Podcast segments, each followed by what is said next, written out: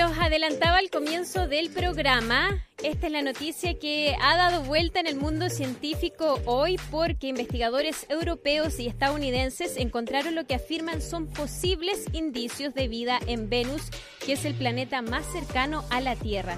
En su estudio publicado hoy en Nature Astronomy, Astronomy digo, reportan una alta presencia de fosfina en Venus qué es la fosfina, por qué es importante, cuán probable es que este gas esté siendo producido, por ejemplo, por microscopios o microbios más bien, por eh, organismos microscópicos en las nubes de Venus. Bueno, todo eso lo queremos conversar con Diego Mardones, quien es PhD en astrofísica de Harvard y profesor de astrobiología. Además es astrónomo de la Universidad de Chile e investigador del Centro de Astrofísica CATA. ¿Cómo está Diego? Muy bien, gracias. Espero que tú también. Gracias por recibir nuestro llamado. Comencemos explicando a nivel general entonces de qué se trata este hallazgo y por qué los ojos del mundo han estado puestos en esto que han encontrado los científicos y que se ha publicado y que hemos conocido hoy. Mira, parto diciéndote que a mí me sorprendió bastante, ¿no? Entonces no era algo muy predecible. Desde el punto de vista de la astronomía, eh, el fósforo es un elemento químico interesante, eh, tiene un nicho, un rol bien específico en, la vida como la conocemos en la Tierra. Y en los procesos típicos astronómicos eh, se produce en formas y cantidades que no son muy idóneas para su uso en la vida. Entonces hay mucha investigación sobre la química del fósforo en el espacio, en el sistema solar, en la galaxia, en otras partes, para ver qué es lo que, cómo aprendemos más del fósforo para ver si es, por ejemplo, un limitante en la vida. Ya. El, estudio de la vida desde el punto de vista de la astronomía se focaliza en, cosas mucho más evidentes como la presencia de oxígeno o de agua, ¿no? Que son claves, absolutamente claves. Pero hay trazadores, por ejemplo, tú sabes que necesitamos calcio para nuestro hueso y, fósforo es clave en algunas cosas. Entonces, mira, eh, yo conozco a harta gente que ha estado buscando fósforo en distintos tipos de medios. No estaba al tanto de esta gente buscándolo en Venus. Eh, eh, ahora, mira, lo que encontraron es fosfina, que es una molécula bastante sencilla. PH3. Son tres átomos de hidrógeno con un fósforo. entonces, es una molécula gaseosa en condiciones normales. aquí en la Tierra sería gaseosa, en Venus también lo es. Eh, para nosotros sería veneno, ¿no? Tú no quieres tomar fosfina, es una molécula altamente reactiva con el oxígeno, quiere, quiere tomar todo el oxígeno para convertirse en otro tipo de moléculas oxidadas, digamos, para oxidarse. Ya. ¿Ok?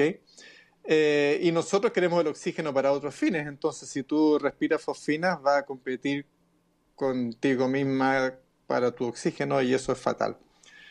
Eh, ahora, al ser una molécula gaseosa, lo hace bien interesante, hace que los radioastrónomos podamos detectarla desde la Tierra con relativa facilidad. Es más fácil detectar una molécula gaseosa eh, en Venus desde acá que, por ejemplo, una molécula que esté en estado sólido en una roca venusiana. Eso independiente de la atmósfera de Venus y, la forma... Sí, eso porque es, más fácil a propósito también, y aprovecho de preguntarle por los instrumentos que hemos desarrollado para poder detectar esto. Eh, ALMA tuvo un rol también, eh, el radiotelescopio ubicado en nuestro país en el norte tuvo un rol en, en este descubrimiento. Entonces, ¿por qué es más fácil detectar este tipo de gases versus otros eh, componentes? Cuando una molécula es gaseosa y sencilla, pH3 para cualquier químico, una molécula muy sencilla, ¿no? Eh, produce líneas espectrales que son delgadas, angostas en el espectro y que podemos identificar con mucha facilidad y que tienden a estar en longitudes de ondas, digamos, de radio milimétrico, microondas, eh, infrarrojo lejano, que es el tipo de, de luz que podemos estudiar con radiotelescopios como ALMA.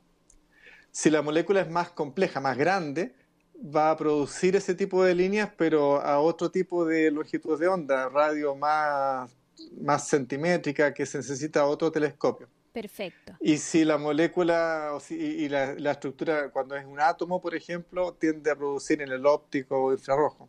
Perfecto. Entonces, cada molécula produce una serie de líneas y, y son únicas. Y cuando tú detectas varias de ellas, tienes certeza de qué tipo de molécula es. Es como una huella digital Perfecto. de cada molécula. Y además, cuando detectas más de una, eh, puedes empezar a hacer pruebas físicas. Digamos, es más brillante la línea número uno o la dos o la tres. ¿Ok? Y con eso tú puedes decir, ah, entonces la temperatura debe ser tal valor o tiene que estar en tal rango o cosas por el estilo. ¿Ok? Sí. Entonces, al ser un gas, nos permite usar técnicas de radioastronomía milimétrica y eso eh, es bastante certero.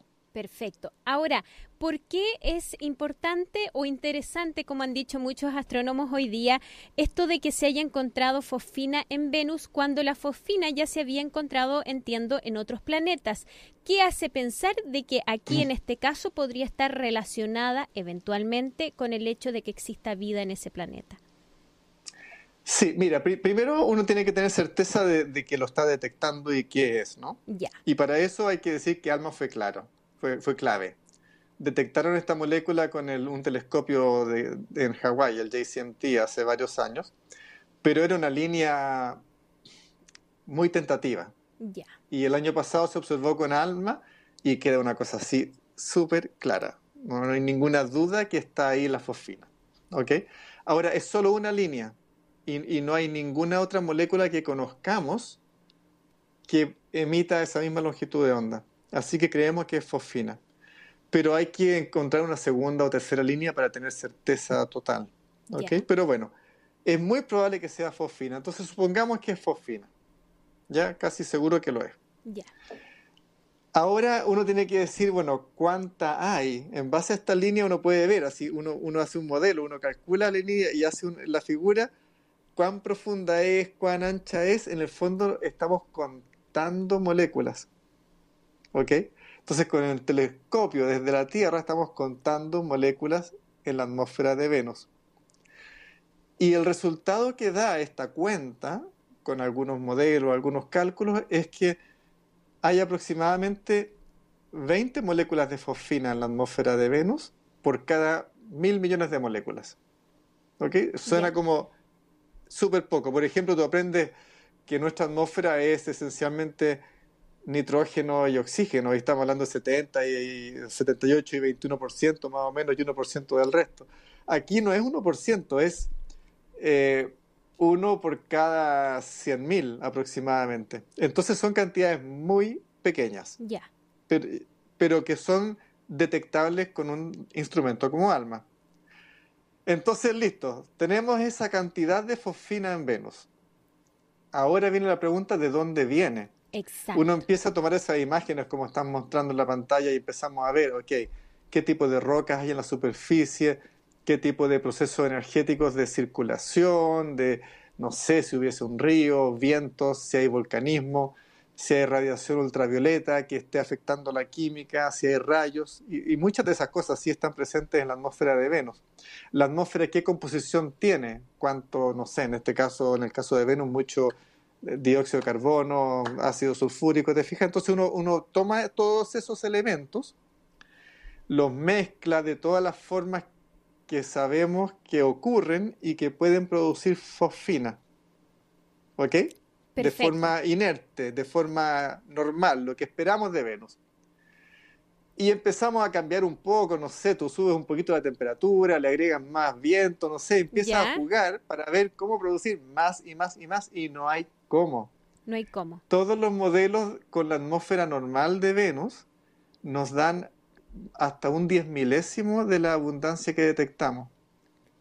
Entonces, mira, de cada 10.000 moléculas de fosfina en la atmósfera de Venus, hay una que sabemos más o menos de dónde viene. ¿Ya? Y las otras 9.999 no sabemos de dónde viene. Hoy día... No hoy- sabemos cómo producirla. Eso Sí. es el gran descubrimiento.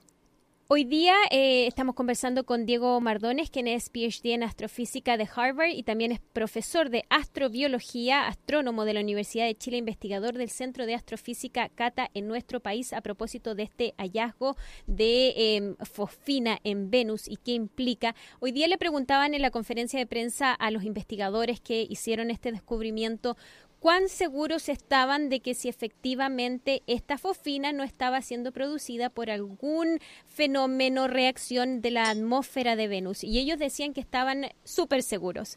Ahora, están súper seguros de que por lo menos eh, ese tipo de eh, proceso nos está ocurriendo eh, por algún fenómeno atmosférico, pero ¿qué los lleva a pensar de ahí a que haya vida? Hay un gran trecho, me imagino. Entonces, ¿en qué minuto uno empieza a pensar esto es producido por microorganismos, además que podrían estar en las nubes y uno empieza a imaginarse uno que no tiene el conocimiento de los expertos, pequeños microorganismos volando en las nubes? Entonces, ¿en qué minuto se pasa de pensar esto a pensar de que efectivamente hay vida? Mira, hay una cosa que tenemos certeza. Con todos los mecanismos que conocemos, no somos capaces de reproducir esta abundancia. Encontramos una molécula de cada 10.000 que sabemos de dónde viene, las otras no sabemos de dónde vienen. Entonces tenemos que empezar a, a buscar nuevos mecanismos ya sean macroscópicos, quizás, no sé, el viento es más fuerte, por ejemplo, estoy inventando, ¿no? Pero, pero quizás si hay más viento o, si cambiamos algún tipo de parámetro macroscópico como eso, va a cambiar la química. O bien hay reacciones químicas que creíamos que no eran posibles y que quizás sí lo son. Por ejemplo, hay una, imagínate que hay eh, por cada mil millones de moléculas de, la atmósfera, hay una, no sé, de cloro o de nitrógeno o de alguna cosa que no hemos considerado, que quizás es un buen catalizador para la formación de fosfina. E, ese tipo de cosas hasta hoy no las conocemos. Entonces hay que empezar a explorar qué otras opciones hay y, en ese camino vamos a aprender más de la química del, del fósforo y de la fosfina. ¿Ok? Entonces no sabemos. Y, dentro de las opciones, además de buscar nuevos catalizadores, hay una opción que sí conocemos, no en Venus, pero sí en algunos ambientes en la Tierra. La fosfina es un gas venenoso para nosotros, pero en ambientes anaeróbicos hay bacterias que, que viven en lugares en ausencia de oxígeno y que son bastante eficaces en la producción de algunos gases, incluyendo fosfina. ¿Okay? Entonces, en la Tierra, en ambientes sin oxígeno, con frecuencia encontramos estas bacterias y son súper eficientes. Entonces uno dice, bueno, llevemos esas bacterias a Venus, las tiramos a la atmósfera, las hacemos dar vuelta, ¿cuántas necesitamos? Y bueno, se necesitan muchas, muchas. Y, no sabemos si hay, yo creo que es una explicación más exótica que buscar otro tipo de catalizadores. Pero es una explicación más de las que no conocemos y que hay que explorar sin duda. O sea, no, es, no es la explicación eh, principal, sino que es una más, eh, pero eventualmente, claro, es una, una atractiva explicación. Eh, los investigadores hoy día cuando hablaban y explicaban el descubrimiento decían que ellos querían dejar claro, claro de que aquí no habían encontrado vida en Venus, sino que lo que habían encontrado era este gas y que eso podía ser un indicio ya sea de una nueva tipo de química o de una posible eventual presencia de vida de algún tipo eh, en ese planeta. ¿Qué es lo que viene ahora después de que sabemos de que existe fosfina ahí, a pesar de que todavía hacen falta algunas confirmaciones, eh, más certezas? ¿Qué es lo que viene ahora? ¿Qué pasa ahora? Em, hablaban por ahí de que se necesitaba un telescopio espacial para tener más certeza y más certidumbre de si efectivamente esto es fosfina o no. Entonces, ¿qué viene ahora, profesor? Mira, primero lo que sabemos de la fosfina produce una variedad de líneas espectrales. Entonces hay que buscar otra. Ya. Y eso sin duda lo van a hacer. Y dentro de un par de años vamos a saber, ok, era fosfina. Ya. Eso no, no puede no hacerse. Y eso nos va a decir, ok, ya sabemos que hay fosfina y no sabemos de dónde viene. Entonces hay que seguir explorando qué otras opciones hay. Entonces hay que empezar a buscar si inventamos otro tipo de catalizadores, otro tipo de reacciones, ¿qué consecuencias tendría? Imagínate que yo produzco fosfina mezclando, no sé, un nitrógeno, un cloro y oxígeno. Eso es absurdo porque de ahí no sale nada de fosfina, pero si, si en presencia de, qué sé yo, de cloro, se produce más fosfina, ¿qué otra cosa se produce? Y quizás vamos a descubrir que hay algo con el azufre o que hay alguna partícula de polvo o que hay un pedacito de fierro, de manganeso, alguna cosa que podría ser indicios de otro tipo de reacciones. Y lo mismo con el caso de la vida. Si es que fuesen microorganismos anaeróbicos que están produciendo esta fosfina, necesitamos saber dos cosas. ¿Qué, qué es lo que comen y qué otras cosas producen? Ya. ¿Te fijas? Entonces, si, si, ese microorganismo para producir fosfina necesita ácido sulfúrico, bien, eso lo tenemos en la atmósfera de Venus, ¿te fijas? Si es que necesita agua y oxígeno, mmm, mal, ya, ya no nos resulta. Ya. Y luego, ¿qué más produce? Quizás por cada molécula de fosfina o por cada 10 o 100 o 1000 moléculas de fosfina va a producir algún otro tipo de desecho y tenemos que buscar eso. Perfecto. Profesor, nos quedan 30 segundos y no puedo dejar de preguntarle por qué, eh, en la, eh, por qué en la atmósfera de Venus, por qué no en la superficie, cuáles son las características de este planeta que hacen difícil pensar de que podría, por ejemplo, haber vida en la superficie de, del planeta y hemos encontrado esto en las nubes, ¿no? Mira, uno no quiere ir a Venus. Ya. la presión atmosférica es bestial, es 90 veces más que la Tierra, que es como meterse muy, muy bajo el agua. O sea, te van a doler los oídos, vas a tener que estar gateando. Ya. La composición química de la atmósfera es principalmente ácido sulfúrico y dióxido de, de carbono, entonces no, tampoco vas a tener nada que respirar y, y además te vas a irritar, no sé, quizás te vas a derretir. Entonces, y el, el viento es fuerte, no, tú no quieres ir a vivir a Venus. Pero nosotros no, pero quizás hay, hay organismos que viven ahí muy cómodamente, ¿no? Ah, cierto, pero es un proceso muy poco amistoso. En cambio, más alto en la atmósfera, tú puedes sobrevivir dando vueltas en ciclos eh, totalmente aéreos, Ya. en que tú subes y bajas y te trasladas y la presión nunca llega a valores tan extremos. Perfecto. ¿Y en nuestro planeta hay microorganismos en la atmósfera que, viven ahí y, y producen gases? ¿Tenemos algo así nosotros acá? Eh, en nuestro planeta hay microorganismos donde tú mires. En todas partes. en los lugares más exóticos. Yo no sé de la atmósfera alta, ¿no? Ya. Pero en la atmósfera baja sin duda los hay. Perfecto. Hemos conversado con Diego Mardones, quien es PhD en astrofísica de Harvard y además es profesor, es astrobiólogo, astrónomo de la Universidad de Chile, investigador del Centro de Astrofísica Cata. Lo vamos a seguir invitando para seguir abordando tantos descubrimientos que eh, de los que conocemos día a día, en particular en nuestro país, debido a la presencia de telescopios y observatorios. Así que muchas gracias por explicarnos todo esto de este gas fosfina que se encontró en Venus, que eventualmente podría ser un indicio de la presencia de vida en ese eh, planeta. Muchas gracias y que tenga una bonita semana. Chao, chao. Gracias a ti, chao.